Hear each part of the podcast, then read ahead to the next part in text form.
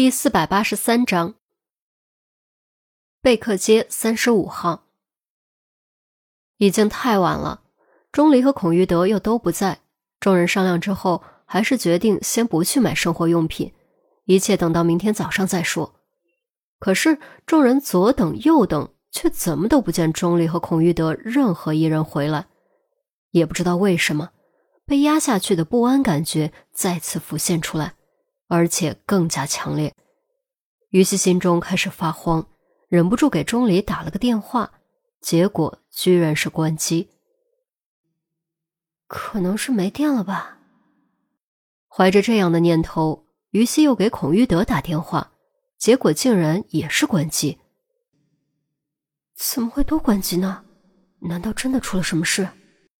这回不仅于西急了，众人也都急了。啊！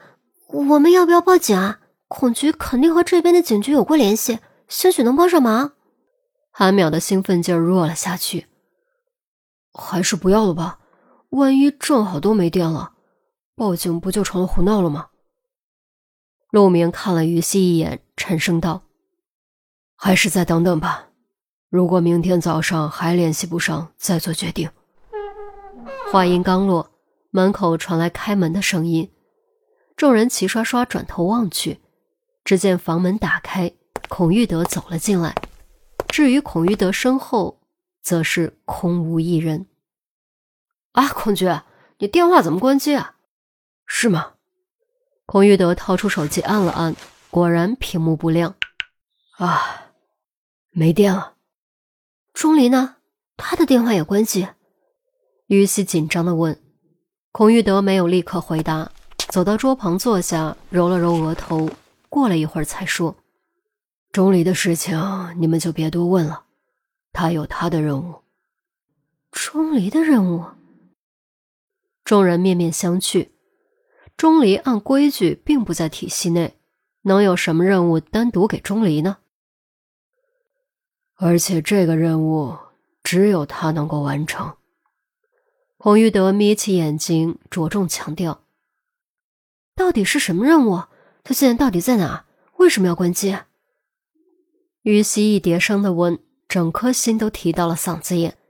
他现在和钟离可不是普通的男女朋友，而是孩子的父母，是一家人。钟离突然不知所踪，这让他如何能不担心？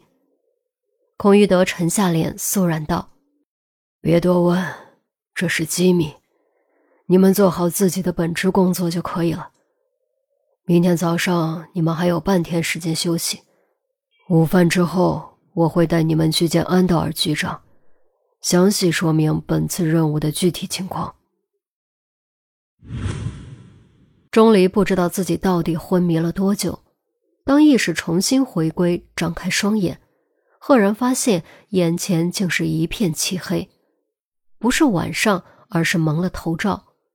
视线往下，依稀能捕捉到一些光线，光线不断晃动，有走路的声音。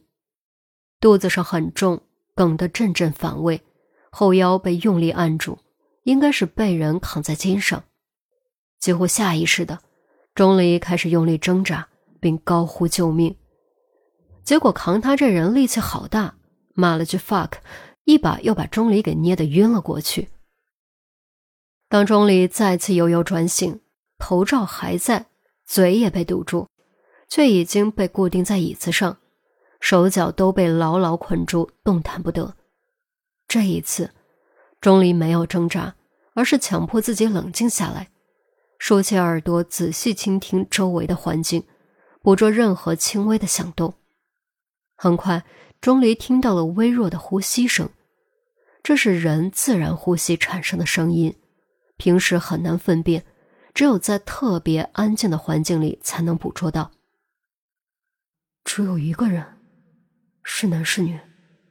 是刚才扛着我的那个人吗？钟离静静的等待着，他就不信这个人能不说话不走动。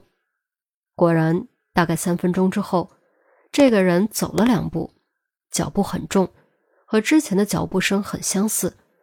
于是钟离立刻做出判断。是个男人，而且就是刚才扛着自己的男人。事实证明，钟离的判断是正确的。又过了五分三十三秒，那人说话了，说的居然是意大利语。钟离精通英语，但并不意味着他只精通英语。对于他这种智商的人来说，多学几门语言并非难事。早在大学之前，他就学过意大利语和德语，虽不敢说精通，但听懂还是没问题的。赎金已收到，没有受伤，绝对安全。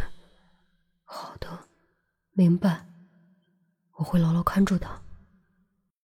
男人说的大概就是这些。至于另一边，钟离听不太清。只能判断出是经过处理的电子音。通话结束，男人朝钟离走了几步，然后又渐渐走远。接着传来开门、关门的声音，房间中彻底安静下来。脚步拐弯了，这是套件，门的直线距离为十米左右，不是机械锁，是电磁锁。钟离迅速通过得到的简单信息做出计算。也许这些信息看起来可能没用，但现在对他来说，可能两个字就足够了：赎金、受伤、安全、看守。计算完距离之后，钟离开始一字不落回顾刚才男人的通话内容。这四个词蕴含的信息量看似简单，实则非常大。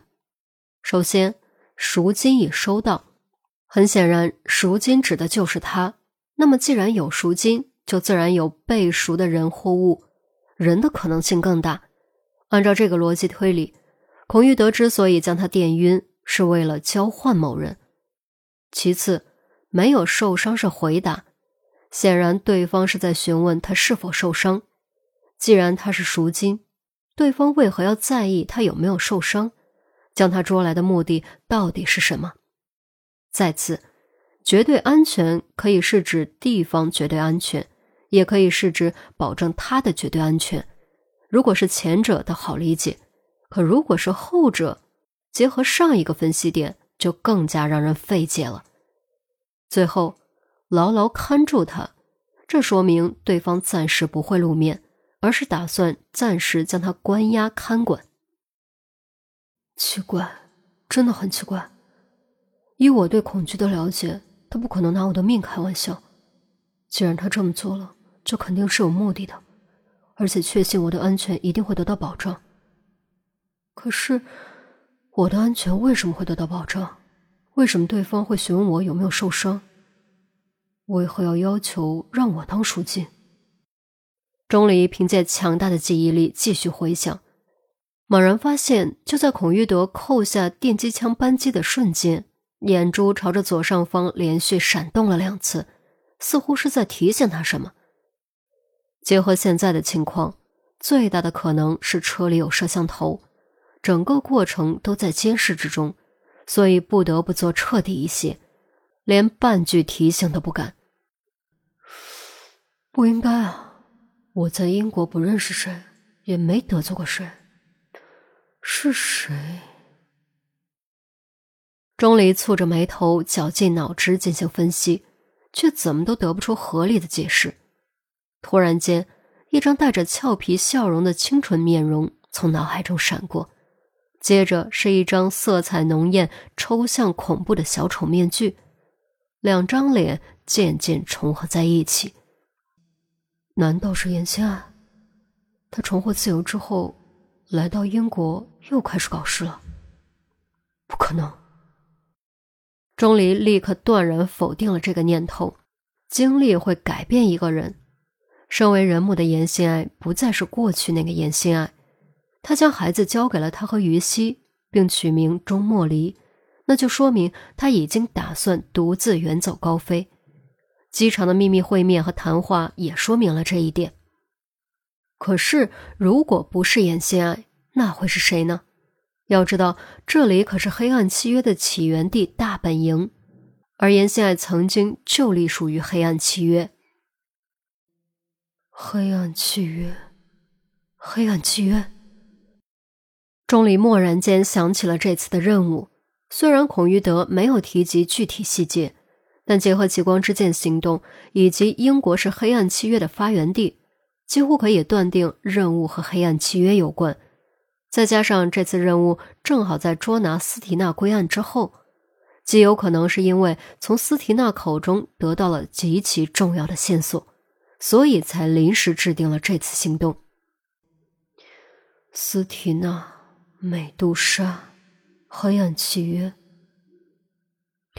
先不管想抓我的人是谁，我得想办法逃出去才行。不对，恐惧的目的会不会是顺水推舟？将我当成钉子埋进黑暗契约内部，以便调查关键信息，比如抓我的人的身份。钟离脑中灵光豁闪，感觉似乎明白了孔玉德眼神的含义。当然，这并不代表钟离不生气，实际上他恼火的很。毕竟谁都不愿意莫名其妙成为棋子。可是现在不是恼火的时候，现在需要的是理智。所以他必须将一切情绪压下去，包括对危险的恐惧。